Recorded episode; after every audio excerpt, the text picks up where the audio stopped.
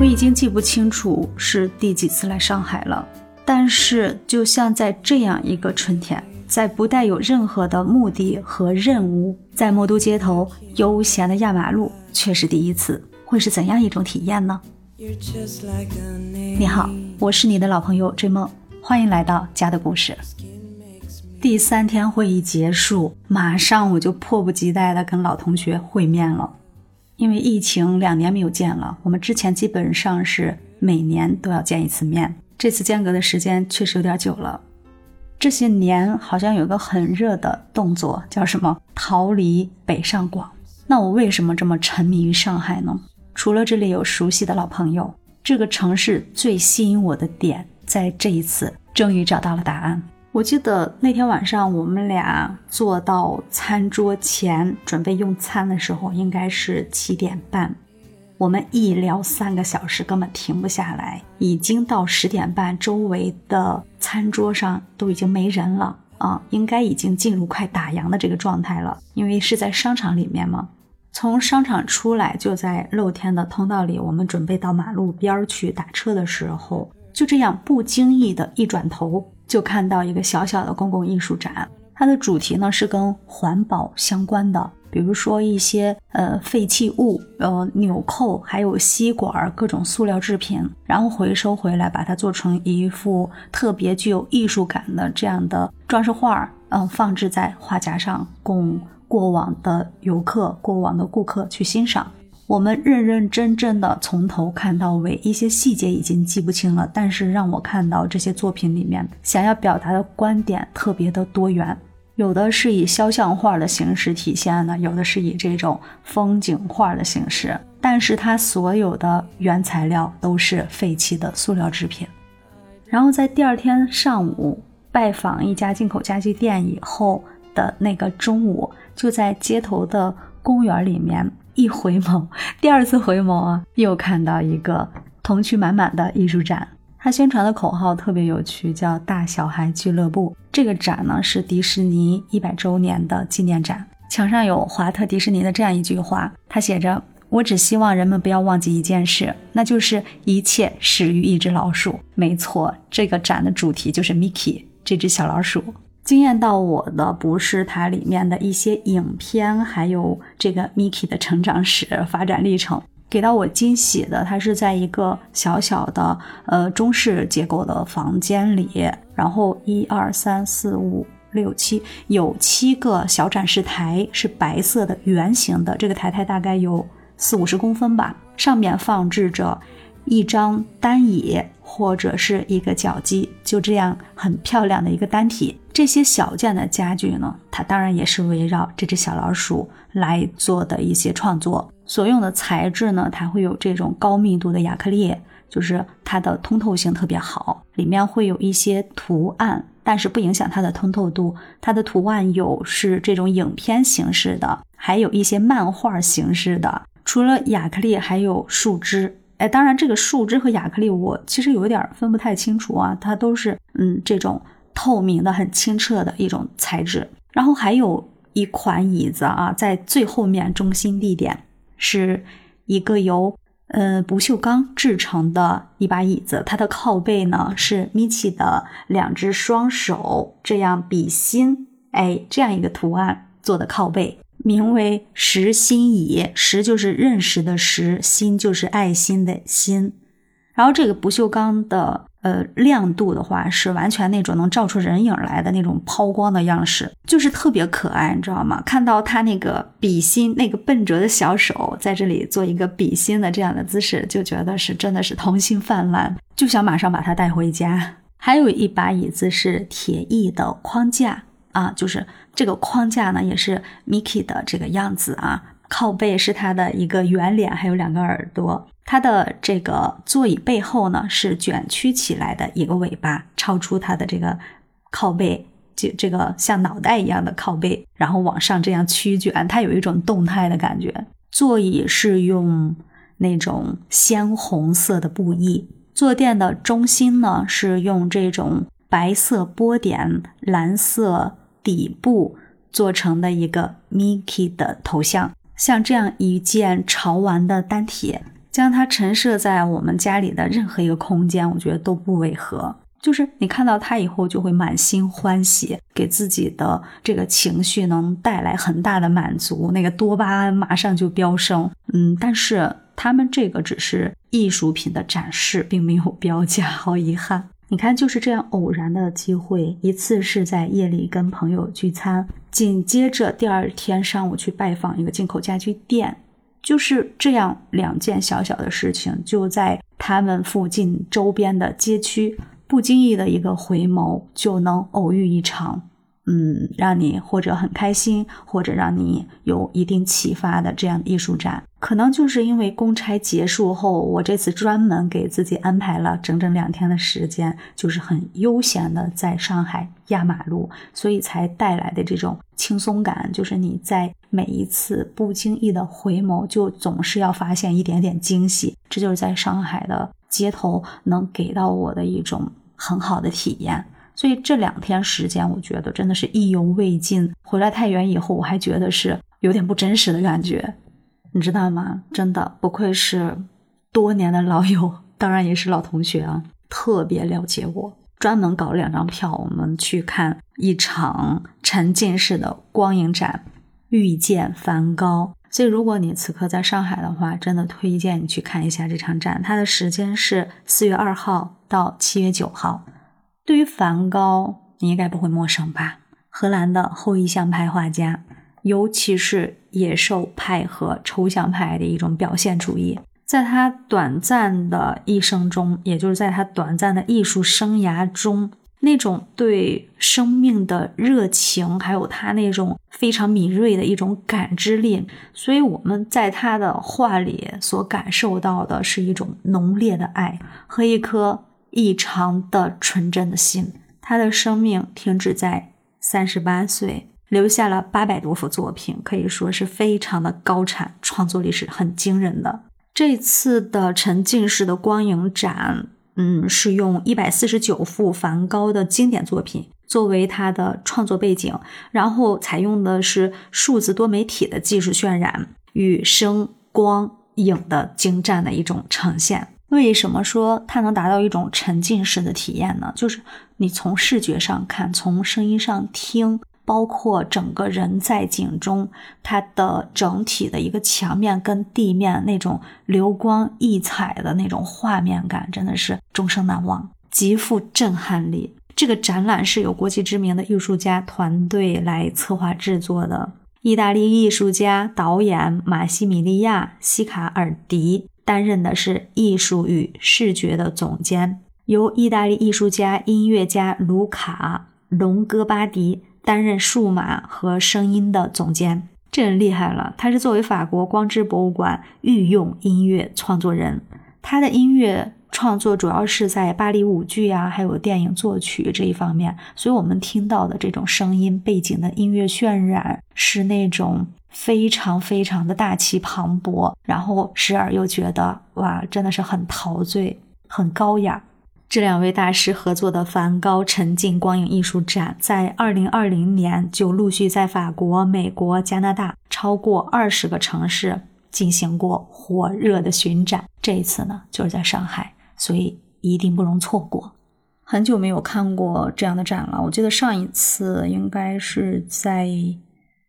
去年，去年的北京吧，看到的是遇见敦煌的那一次，那次沉浸式的艺术展，真的是置身于这样的一个沉浸式的光影展中，真的是能看出一身的鸡皮疙瘩，那种场景太震撼了。我们平时会去讨论艺术是什么，当我们走进这个。六百平的光影厅的时候，看着这一千多幅梵高的经典名作，真的对于这个艺术的界限和定义，它真的都不重要。它让我们能瞬间的沉静下来，享受这个时刻。这就是艺术的能量，它完全可以治愈我们每个人的精神的内核。这个展呢，分三个部分。第一个部分就是梵高的在不同时期、不同的国家和城市创作的经典名画，还有他的一些创作背景。呃，对了，忘了说一个有纪念意义的小礼物，就是在展厅的入口就有一个自动的售卖机，就你扫码就可以付钱的。我记得一个小盒子它是二十几块钱，二十八块钱好像是。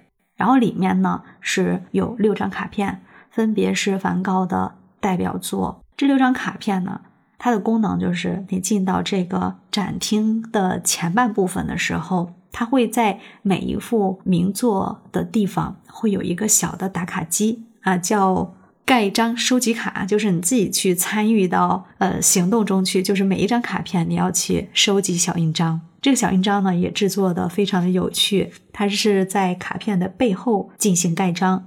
这个印章的画风就是那种卡通式的，比如说红磨坊印章呢会有红磨坊的这样一个漫画形式的，然后。梵高在里面呢，骑了一个小毛驴，这样的挺有创意，也挺有喜感的几个印章。我觉得这个小礼物真的是特别有意义。当下我我是买了三盒三小盒，然后分别送给两个朋友作为伴手礼来用的。嗯，真的是非常的有意义。在第一部分的展览里面，最熟悉的应该就是那幅向日葵还有梵高的自画像了。要说自拍界的鼻祖是谁，我觉得梵高他是当之无愧的。只不过人家不是用相机，而是用画笔记录下自己的肖像。当然还有在巴黎时期创作的，应该是一八八六年，梵高来到了巴黎，可以说是巴黎永远的改变了他。他从此不再画荷兰的那种低垂的天空，还有幽闭的那种建筑。他在努力的研究色彩，不同的色彩，比如说那种很亮丽、饱和度极高的蓝色、橙黄、红绿、黄和紫，在这些色彩之间呢进行一个组合，然后进行对比，可以说是投入了极大的创作热情。所以从这个时期开始呢。梵高的画儿都是那种色彩特别的艳丽，当然，我觉得他的灵魂是越来越孤独的。黄色代表一种幸福的感觉，就是我们特别熟悉的。他在一八八八年，嗯，为了迎接高更来到阿尔勒，他创作了一系列就是在瓶中的向日葵。其实每幅画我们都能看得出来，画家在里面倾注的那种。嗯，希望、期待还有承诺。梵高说：“向日葵象征了我对高更的感情，同时也告诉了弟弟提奥，我打算用一组画来装饰我的工作室，诚挚的期待高更与我同住于此。没有什么比大朵大朵的向日葵更为合适了。”但是后来呢？因为他们俩对艺术的不同见解，经常会引发争吵。最终，他们俩之间爆发了一场激烈的打斗。梵高竟然用剃刀割掉了自己的左耳，高更被吓坏了，马上逃回了巴黎。那梵高他肯定就要反思呀，为什么会发生这样的情况，会有这样的结局？他必须回到开始的地方，是什么促使我创造出这样的幸福，然后又亲手摧毁了它？可以说是一颗。非常孤独的心在此刻受到了一次重创，所以这个阿尔勒呢，在梵高的记忆里，在他的画面里表现的是一个非常美的地方。对了，我推荐你看一部电影，叫《挚爱梵高：星空之谜》。这部电影的创作形式真的是史无前例，它是由来自全国十五个国家的一百二十五位画家，经过深入的调查研究，嗯，还详细了解了梵高生前的八百封书信，然后由此为原型创作了六万五千张油画。并且以每秒钟十二幅的速度叠加在这部令人特别惊叹的一个油画影片中，它整个画面全是油画的那种快速一帧一帧的这种嗯快速的叠加创作出来的一部影片，可以说是完成了由后印象派画家和电影的一种完美的融合。然后就是画面中所蕴含的信息量是特别的巨大，它就是由一些简单的线条和色彩。来重现，嗯，梵高曾经生活过的这个小村庄，还有他的一些画作。然后在两种场景是不断的切换这样的状态。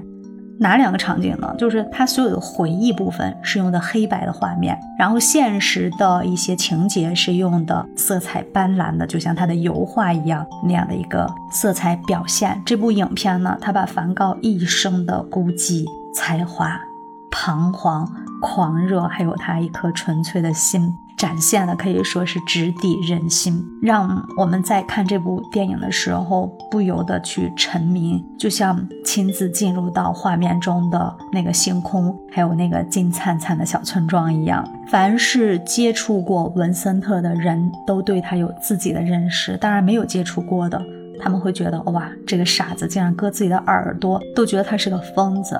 每个人看他都是用异样的眼光，但每个人眼中的他都是真实的，但都不是完整的。嗯，医生家里的女管家说，温森特这个大艺术家总是深沉忧郁的样子，每天混吃混喝，背地里还总惹麻烦，对神极不尊重。船夫说他是孤独的，但还是会很开心的。和偷吃他午餐的乌鸦去说话。其实最懂他的，相对对他了解更多的人是加西医生的女儿玛格丽特。回忆起梵高的时候，他说：“你知道他是天才吗？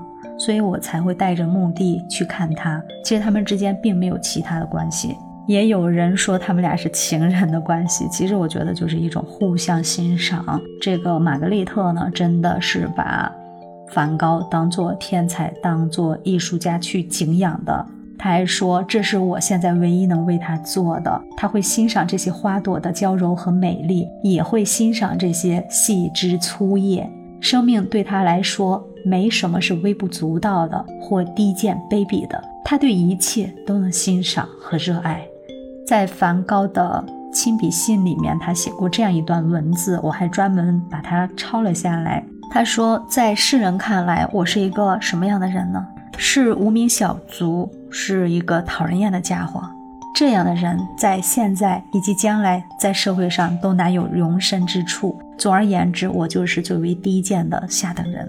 可是，就算这寂静成了无可争辩的事实，总有一天我会用我的作品昭示世人：我这无名小卒，这个区区贱民，心有瑰宝，绚丽璀璨。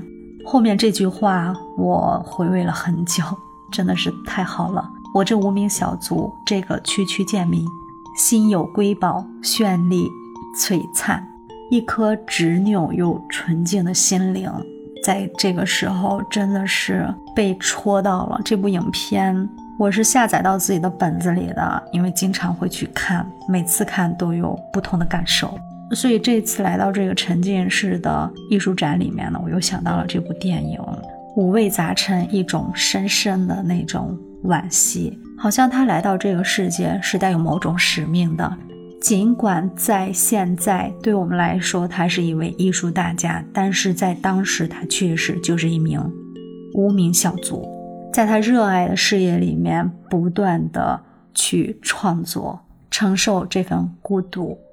支撑他的精神食粮，可能就是那句“心有瑰宝，绚丽璀璨”。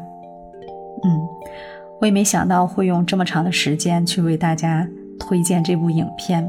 这个跑片，我觉得是 美丽的，真的希望能喜欢。接下来再往里走，自然就是第二个单元了，就是梵高的作品《沉浸的光影秀》。嗯，在这个地方呢，怎么来说呢？可以看很多遍，我们俩看的有大概四遍吧。刚进去拍拍拍，各种拍，真的很出片儿。然后在不同角度，在大的镜面跟前，在墙根儿，然后又放下手机，静静的去感受那种氛围。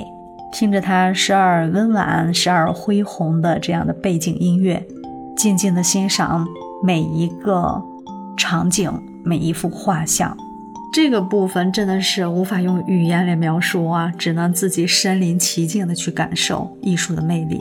最后一部分还有一大片的向日葵的花海。也不是那种花田形式的，它是就在一个呃敞开的一个展厅里面，会有一些这样的装置，在临近出口的位置还还原了梵高生活过的那个小房间。它是由梵高在阿尔勒的卧室那幅画里面去还原搭建出来的这个场景，可以说真的是身临其境，进入到一幅 3D 立体的画作中。最后进入出口之前，一定要领一张明信片。我领的是星月夜，沉静的、忧郁的、令人深思的蓝色。所以这样悠闲的一天，应该是值得被记录的吧。这些看似回眸的一种偶遇，但是我觉得它是必然的。在上海这样一个大都市，就用我朋友所描述的，它可以是高雅的、艺术的、高尚的，它同样可以落入尘埃，俗不可耐。就像这个城市的建筑，中西合璧，但它们却能和谐共处，这也是它的魅力所在吧。让很多人沉迷的，可能就是这种不经意的回眸。它都会反馈给你一个意外的惊喜。你喜欢上海这个城市吗？它曾经带给你一种什么样的感受呢？在评论区留言给我吧。感谢你的点赞、评论、转发和收藏。感谢收听，我们下期见，拜拜。